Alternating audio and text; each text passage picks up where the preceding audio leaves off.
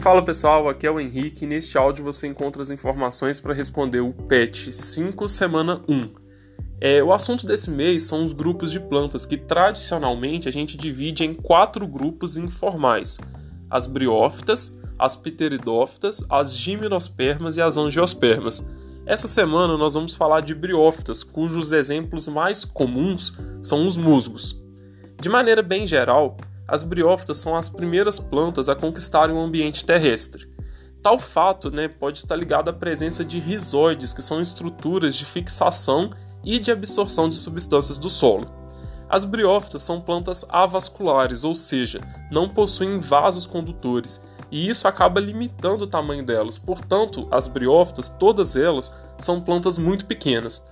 Apesar né, de terem conquistado o ambiente terrestre, as briófitas vivem em ambientes úmidos, e isso está ligado à reprodução sexuada, pois durante a reprodução sexuada são produzidos os gametas masculinos, que são chamados de anterozoides.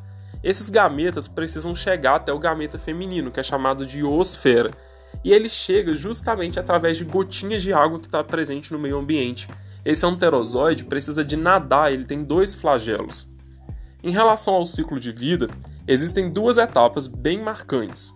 A primeira delas é o gametófito, o gametófito é a fase de vida duradoura das briófitas, e nesse caso as células são haploides. A segunda fase de vida bem marcante delas é o esporófito. O esporófito é uma fase de vida bem transitória, cuja célula é diploide e depende do gametófito. Pessoal, esse é apenas um resumo da matéria. As questões dessa semana estão todas baseadas naquilo que eu falei aqui, mas qualquer dúvida entre em contato. Um abraço e até a próxima.